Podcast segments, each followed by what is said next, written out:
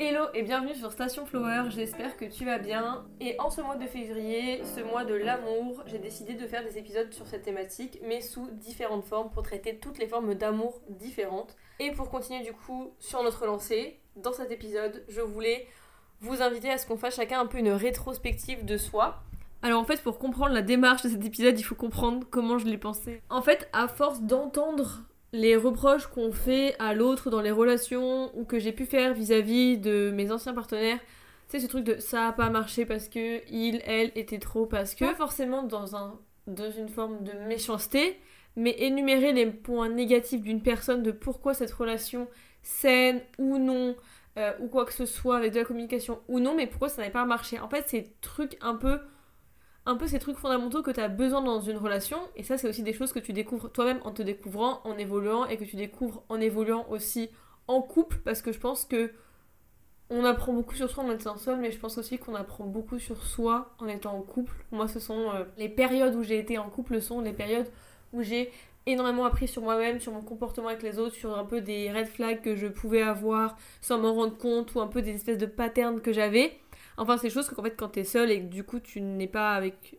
Bah, dans une relation, tu te rends pas forcément compte de ton rapport aux autres ou ces choses qui sont fondamentales pour toi dans une relation, amicale ou non, enfin, toutes ces choses-là. Mais donc, t'as besoin un peu de l'autre pour te rendre compte. Et donc, à force d'entendre ces choses-là, j'en suis venue à la question de mais est-ce que moi je suis dur à aimer Enfin, si quelqu'un disait ma relation n'a pas marché avec Fleur, en fait, ce serait pourquoi? En fait, j'ai décidé d'arrêter de me dire que je considère que je suis une bonne copine, mais je considère aussi que j'ai des défauts. Et je trouve ça hyper important pour moi pour évoluer avec moi-même, mais aussi dans mes relations amoureuses, de me dire, ok, mais quels, quels sont un peu ces trucs qui pourraient faire que ça se trouve en fait, pourquoi mes relations fonctionnent pas, pourquoi si. Est-ce que c'est peut-être pas moi qui suis dur à aimer Est-ce que dans les choses que je reproche à mes partenaires, est-ce que je les possède pas aussi? Oui, en fait, un peu ces trucs de rétrospective de ok, très bien, tu fais la rétrospective de l'autre dans tes relations, fais-la aussi sur toi. Mets-toi en position de comme si toi, tu voulais te dater toi-même. Et quels seraient un peu ces trucs que tu ferais? Oh, vraiment un green flag de ouf Ou ah, hmm, peut-être ça, c'est un truc qu'il faut travailler dans la relation, sinon ça ne fonctionnera pas. Ou c'est un peu un trait de caractère que dans une relation, toi, t'accepterais pas forcément, mais en fait, tu te rends compte que tu le possèdes. Bref, voilà, je suis partie loin. C'est un sujet qui me trotte depuis quelques mois dans la tête où je fais un peu. J'essaie de faire un peu ma rétrospective de la manière la plus objective possible, mais je pense que je ne le serai jamais, bien évidemment, à 100% puisque c'est moi-même et que je peux pas avoir une vision honnête et claire de moi-même d'un point de vue extérieur. Dans cet épisode, je voulais un peu du coup aborder plusieurs points et je me suis dit que ça pourrait peut-être aussi vous servir à faire votre analyse, votre rétrospective de vous-même. Tout d'abord, quand je me suis posé la question de est-ce que je suis dur à aimer, le premier mot qui m'est venu en tête c'est les attentes en amour. En fait, il faut savoir que je suis quelqu'un qui a Enfin, déjà, hop, premier truc où je peux noter, je suis quelqu'un d'hyper exigeant. Que ce soit envers moi-même ou avec les autres. En fait, je suis tout d'abord hyper exigeante avec moi, avec ce que j'attends de moi, ce que je veux faire, qui je veux être, et je me porte une énorme pression sur les épaules. Je suis très souvent ma plus grande source de pression envers moi-même. Je compte d'ailleurs y dédier tout un épisode à l'occasion. Mais le fait d'être hyper exigeante avec moi-même, fait que je suis hyper exigeante également avec les gens dans mon entourage, avec qui je m'entoure, et forcément encore plus avec mon copain. Ici, je parle de relations hétérosexuelles parce que jusqu'ici, j'ai eu que des relations avec des hommes, mais bien évidemment, tout ceci peut s'appliquer peu importe la nature de tes relations, tu t'en doutes. Je travaille beaucoup sur moi-même pour essayer d'être euh, une bonne personne et une bonne personne dans mes relations. Donc en fait, si moi je vais par exemple être hyper en fait, déjà pour moi, la qualité la plus importante, à, bien sûr, en dehors de l'honnêteté, etc., et la confiance, c'est le fait d'être attentionné. Genre, si t'es pas attentionné, mais, mais ne me parle même pas, on pourra pas avoir une relation ensemble, parce qu'en fait, je suis un être très attentionné. Ça, c'est un de mes points, euh, mes green flags, on va dire. Mais, du coup, si l'autre, la personne à qui je suis, n'est pas attentionnée, c'est pas possible, parce qu'en fait, on parlera après de love, language, c'est un truc dont je vais parler, mais personnellement, ma manière de montrer que j'aime quelqu'un, c'est d'avoir des petites attentions. De oh, je sais que t'aimes ça, je t'ai pris ça, oh, je t'ai fait ça, oh, je me suis réveillée avant toi, je t'ai fait le petit déjeuner au lit. Bref, vous avez compris le concept, je trouve toujours mille et un moyens de surprendre l'autre, de lui faire des petites attentions. Euh, en fait, d'ailleurs, j'adore mettre tout mon argent pour faire des cadeaux aux gens que j'aime. Au point où parfois, même mes partenaires me disent Fleur, J'ai dit que j'avais besoin de papier toilette, pas que je voulais que tu ailles m'acheter le meilleur au supermarché. Ça voulait juste dire que je le mettais sur ma liste de courses. Oui, je suis à ce stade-là. Quand j'aime quelqu'un, je ne veux qu'il ne manque de rien. Mais du coup, si à côté, moi je suis là pour ton anniversaire, je réfléchis des mois à l'avance, je me démène, je fais tout ça pour que t'aies un truc de dingue, et que toi je vois que quand c'est mon tour, tu t'es pas foulé, bah dans ce cas-là, tout de suite je vais me dire oui, mais je mérite mieux. Alors bien sûr, quand je parle de ça, je parle. Alors forcément, les moyens financiers rentrent en compte qu'on le veuille ou non. Mais ce que je veux dire, c'est que je suis pas la femme la plus fortunée de France, loin de là. c'est clair, je viens de finir mes études et je suis à mon compte, ok Ce que je veux dire, c'est que je te demande pas de, de te ruiner, loin de là. Et au contraire, si t'as pas les moyens, je culpabiliserais encore plus si tu te ruinais pour moi, je serais pas d'accord.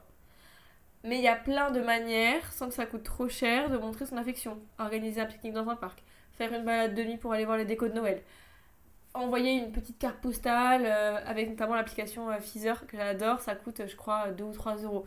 Bon, vous voyez ce que je veux dire, je te demande pas de te ruiner, mais il y a plein de manières de montrer que tu penses à moi et que tu m'apprécies. Voilà. Et parfois, je sais que c'est un truc que beaucoup de mes partenaires ont ressenti, je suis hyper exigeante. Et pourquoi je dis ça aussi? Parce que quelqu'un qui a beaucoup d'attentes et très longtemps dans ma vie, j'en parlais aussi dans l'épisode de la semaine dernière, j'ai longtemps, tu sais, ce truc de quand tu penses que les gens sont devins, genre tu ne veux pas dire à ton partenaire que tu as envie de ça, genre notamment qu'il t'achète des fleurs par exemple, parce que si alors tu lui dis et qu'il le fait, ça ne viendra pas de lui naturellement et tu te sentiras un peu que tu l'as forcé à le faire. Tu captes l'idée? Très longtemps j'étais comme ça. Sauf que du coup, j'étais constamment déçue parce que si mon partenaire, dans ses habitudes, dans ses réflexes, etc., il a pas d'aller t'offrir des fleurs, en plus les fleurs ça coûte cher, bon t'as compris l'idée de l'attention. Si c'est pas dans ses réflexes, dans ses relations passées, c'était pas comme ça parce que chaque relation est différente, il va pas deviner que toi tu attends des fleurs. Hein. Faut quand même lui envoyer des petits messages subliminaux. Et la perception de chacun aux messages subliminaux est différente. Du coup, déjà quand je suis sortie de ça et que j'ai commencé à exprimer clairement ce que j'attendais, c'était un pas. Sauf que encore une fois, je suis quelqu'un de très exigeant et j'ai été habituée dans mes relations passées. J'avais beau formuler la demande, elle n'arrivait jamais. Et en fait, j'ai tellement pris l'habitude quand je dis oh, j'aimerais tellement faire ça, mais la personne elle se bouge pas pour le faire, elle le fait pas, que ça me met dans une rage. Genre vraiment, dans le sens de j'ai formulé la demande, je sais que tu en es capable et que tu le peux, mais t'as juste la flemme, je le vois. En fait, je vois que t'as la flemme. Et j'en suis arrivée au stade où je prends du coup moi-même les choses en main dans ma relation et j'auto-organise ce que je veux. Mais du coup, bah en fait, euh, bah l'autre il a rien à faire et au final c'est toujours moi qui me retrouve à organiser les choses, à faire les choses parce que sinon ça, n'avance pas et ça m'agace. C'est un de mes red flags. J'ai trop le contrôle sur les choses et en fait j'ai pas la patience parce que j'ai tellement été habituée. Déjà bah, je suis quelqu'un d'impatient mais j'ai tellement été habituée à ce que ces choses je les attende et elles n'arrivent pas même quand je les formule euh, poliment, gentiment ça n'arrive pas pour autant. Ça a fait que je me suis vraiment questionnée sur pourquoi est-ce que j'ai autant d'attentes et c'est là que je me suis rendu compte que j'ai grandi entourée de comédies romantiques. J'adore ça et j'ai beau savoir que ce n'est pas la réalité, c'est le c'est vraiment et je pense comme beaucoup de jeunes filles et peut-être de petits garçons mais en tout cas dans moi les relations que j'ai eues, c'était pas forcément les exemples les mecs connaissaient mais ils n'avaient pas grandi entouré ça, vous voyez ce que je veux dire. Bah en fait, ce sont les exemples que j'ai de l'amour, des relations d'amour entre adultes, ce n'est qu'à travers les films. En fait, si notre relation ne ressemble pas à une comédie romantique, alors bien sûr pas dans son ensemble, on est bien d'accord, euh, on est humain, c'est la réalité, mais je veux dire, si tu n'es pas aussi attentionné qu'un mec amoureux dans un film, moi je vais avoir des attentes. Et je sais qu'elles sont à la fois construites parce que c'est normal d'attendre un minimum de quelqu'un quand toi tu donnes, tu, as, tu attends de vouloir recevoir une partie, peut-être pas de la même manière dont toi tu l'exprimes parce que chacun est différent, mais on va dire d'un truc qui ressemble à redonner ce que toi tu as donné. En fait, dès que je suis un peu dans le truc où je me pose des questions, bah en fait, à chaque fois, les trucs qui viennent, c'est forcément dans des films. J'ai aucun autre exemple concret. Bah, déjà, ça m'a rendu complètement amoureuse de l'amour. L'idée de l'amour, j'en suis fan. Mais ça m'a aussi. Et, en fait, je me suis aussi posé la question de pourquoi est-ce que tout mon imaginaire des relations amoureuses pour moi n'est que dans les films et je ne connais que ça comme base de référencement. Et bah, c'est aussi parce que j'ai grandi des parents divorcés. Depuis que je suis toute petite. Ce qui fait qu'en fait, au concret, le jour, je me suis rendu compte de ça la semaine dernière en pensant du coup à cet épisode que je commençais un peu à écrire les points dont je voulais parler. Bah en fait, comme mes parents ils ont toujours été divorcés, ce qui en soi, voilà, c'est un fait, c'est pas triste, c'est pas heureux, bref, ça on s'en fout, c'est pas le concept. Ce que je veux juste te dire, c'est qu'en fait, je n'ai jamais vu deux adultes évoluer amoureusement ensemble. Voilà. Fact. Genre vraiment, et quand je me suis rendu compte de ça, je me dis, mais c'est tellement vrai, genre j'ai jamais grandi avec deux parents amoureux, j'ai jamais vu deux adultes, genre, amoureux ensemble ou quoi, en dehors de quand si j'allais dormir à l'occasion chez des copines qui avaient euh, bah, du coup des parents qui étaient ensemble, je voyais à quoi ressemblait une relation de couple entre deux adultes, une relation de famille on va dire comme j'allais dormir chez eux, mais c'est tout. Parce que moi c'est un truc que j'ai jamais connu en fait dans ma vie. J'ai aucun exemple de référentiel réel de relation amoureuse adulte. Ce qui fait que j'ai tout construit sur des relations amoureuses de films. Et je pense que c'est un problème qui me rend très dur notamment à aimer parce que j'ai des attentes qui sont énormes. Et du coup, ça m'a aussi amené au questionnement du love language, que je trouve qui est un truc hyper intéressant et qui m'a vraiment aidé dans mes relations. Genre vraiment, quand j'ai découvert ce truc-là, j'étais en mode waouh, ça vient de répondre à tellement de, trucs dans mes relations euh, amicales et amoureuses qui sont juste folles. En fait, c'est le fait que chacun et a donc il y a donner et recevoir, genre la manière dont toi tu vas montrer ton amour et la manière dont toi tu vas ressentir qu'on te donne de l'amour. Enfin, ce que les gens font que là tu te sens que en gros ils te disent qu'ils t'aiment concrètement.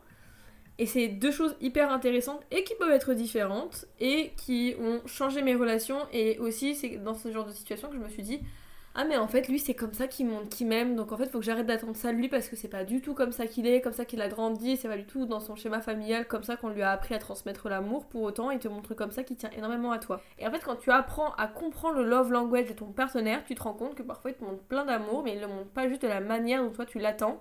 Parce que bah pour le coup toi c'est pas comme ça qu'on t'a appris à montrer ton amour. Et je pense que c'est hyper important dans la compréhension de l'autre d'avoir ce truc là et donc maintenant dès que je rencontre euh, un garçon c'est le premier truc auquel je m'attelle, c'est à comprendre son love language. Pour savoir déjà si tout simplement il correspond avec le mien, pour savoir s'il va réussir à me donner ou me transmettre son amour de la manière dont j'ai besoin de le recevoir. Parce que, bout d'un moment, si nos manières de transmettre et recevoir, elles sont hyper. Euh, elles, elles, vont pas ensemble, bah lui va montrer qu'il m'aime comme ça. Je vais, avoir l'impression que bah il me montre jamais qu'il tient à moi, alors qu'en fait, bah pour lui, pas du tout. Et vice versa. Comme le fait qu'il y a des gens qui intéressent beaucoup, alors qu'il y a des gens qui, qui parlent beaucoup, enfin qui extériorisent beaucoup. Moi, je suis quelqu'un qui, si je t'aime, je vais te le dire, je vais te le montrer. Il y a des gens, ils sont incapables de te dire ouvertement qu'ils t'aiment, que tu leur manques. Ce sont des choses qui s'intériorisent beaucoup et sur lesquelles ils sont hyper pudiques, ce que moi je suis pas. Et donc, par exemple, truc tout con, mais quand je suis confrontée à ça, bah c'est compliqué parce que je suis pas habituée. Et la personne en face n'est pas non plus habituée à devoir euh, s'ouvrir. Et c'est pas parce que toi tu arrives là comme ça en mode Ok, mais moi j'aime qu'on me dise quand même ouvertement, genre enfin que tu l'exprimes vraiment clairement et que tu me dises Oh, tu m'as trop manqué ce week-end, trop. Voilà. Alors que toi t'es pas du tout habitué à ça. Je peux pas, moi, attendre que d'un coup, hop, tu te transformes, tu t'ouvres et tu le fasses alors que tu l'as jamais fait de ta vie, tu vois ce que je veux dire? Donc c'est hyper important dans les relations. Et aussi être capable de savoir si toi tu vas pouvoir montrer à l'autre bah, que tu l'aimes et que lui ça va lui faire du bien quand il va le ressentir. Du coup, dans le love language, langue de l'amour en français, il y a cinq types. Je vous invite du coup, si vous l'avez jamais fait, à voir comment est-ce que vous vous exprimez votre amour et aussi comment est-ce que vous sentez que là, genre on vous dit qu'on vous aime. Quand on fait ça, genre ça vous vraiment ça vous touche.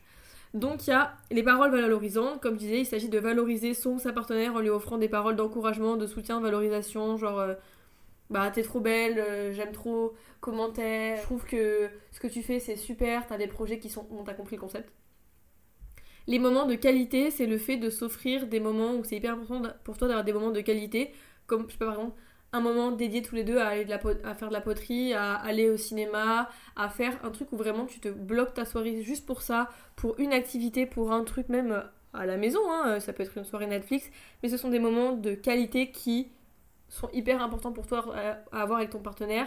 Genre, euh, vivre avec ton partenaire, ne sais pas nécessairement ressentir un love language dans le sens où c'est ton quotidien et tu vas vraiment ressentir le besoin dans la semaine de faire ok mais là je veux qu'on se dédie une soirée on passe du temps ensemble parce que vivre ensemble c'est pas passer du temps ensemble. Vous voyez ce que je veux dire ou pas? Tu vis au quotidien avec l'autre, peut-être ta routine, tu vas travailler, c'est pas pour autant c'est du temps de qualité. Genre du temps qui est dédié où vous vous posez tous les deux pour un truc en particulier. Les cadeaux, les services rendus, c'est euh, le fait que c'est que c'est que tu vas toujours euh, peut-être que tu dis pas je t'aime à la personne dix fois par jour mais tu te rends toujours disponible, tu fais toujours en sorte qu'elle tu lui rends des services. Ah, euh, t'aimes pas cuisiner? Pas de soucis. Bah, moi, j'adore cuisiner. Je vais cuisiner pour toi tout le temps. Comme ça, t'auras pas à le faire. Donc, euh, bah, voilà, tu rentres le soir et en fait, euh, bah, ton chéri t'a fait à manger parce qu'il sait que t'aimes pas et que lui, il aime bien. Donc, en fait, il va tout le temps te faire à manger. Ou il va se rendre disponible pour toi pour faire tout plein de choses. quand t'as besoin d'un truc où tu galères, il va toujours être là. Et en cinquième, le toucher physique, les gens tactiles. Et donc, ça, maintenant, il faut les étudier entre vous, comme je disais, comment vous aimez le recevoir et vous comment vous le transmettez.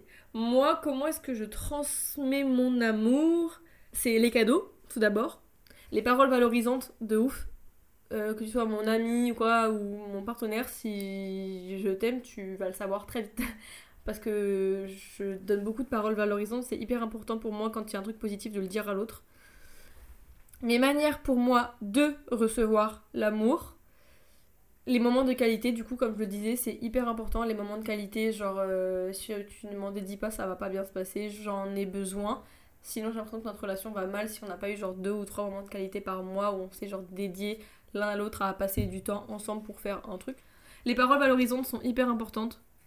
Pour moi, je trouve que tu peux pas être avec quelqu'un qui te soutient pas. Enfin, il y a plein de manières de soutenir quelqu'un, mais si tu me dis pas que genre t'es fier de ce que je fais ou que tu m'encourages pas quand je te parle, tu me dis ouais c'est cool, tu vas pas le faire. Je sais pas, en fait, moi naturellement je vais le faire et du coup, genre si je te parle d'un truc dont je suis hyper passionnée, dans lequel je mets toute mon énergie et que tu.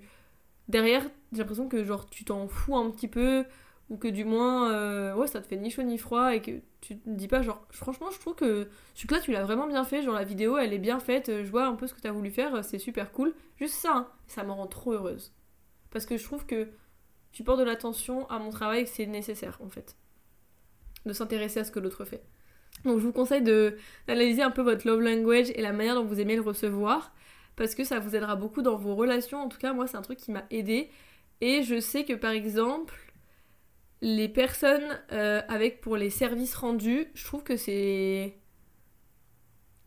Comment dire Je trouve que c'est une qualité et que c'est toujours agréable quand la personne, tu vois qu'elle elle est là, elle est dispo pour toi et tout. Mais en fait, dans moi, mon langage de l'amour, je vais être trop contente que t'aies fait ça pour moi. Mais si ta manière de me dire que tu m'aimes, c'est ça, et que par exemple tu me dis pas je t'aime, ou que t'es pas trop dans. Voilà, comme on disait, des petites paroles valorisantes, pour autant, ça va pas m'aider à me sentir aimée. Tu vois ce que je veux dire ou pas? Genre, je comprends que ce soit un langage de l'amour, mais je sais que sur moi, il. C'est pas celui qui fonctionne le mieux. J'aimerais plutôt un, petit mot mignon euh, qu'un service rendu, tu vois. Mais ça, ça dépend vraiment de chacun et des caractères de chacun. Donc voilà, on peut pas juger, je pense. Je pense qu'on arrive à la fin de cet épisode. J'espère qu'il vous aura intéressé, que vous aussi vous aurez fait votre rétrospective. Si vous l'avez fait, que vous ne vous flagellez pas, encore une fois. Moi, quand je, fais cet épisode, là, j'ai pas l'impression de me flageller, juste de mettre en lumière certains points que je pense qu'il est important de considérer dans mes relations, parce qu'une relation, c'est deux personnes, c'est l'autre, mais c'est aussi soi-même, et il faut avoir conscience des bons et des mauvais points de chacun. Mais en tout cas, j'ai beaucoup aimé le faire, et je trouve que. Je trouve que c'est un chouette épisode. Voilà. Sur ce, rendez-vous la semaine prochaine, et d'ici là, prenez soin de vous.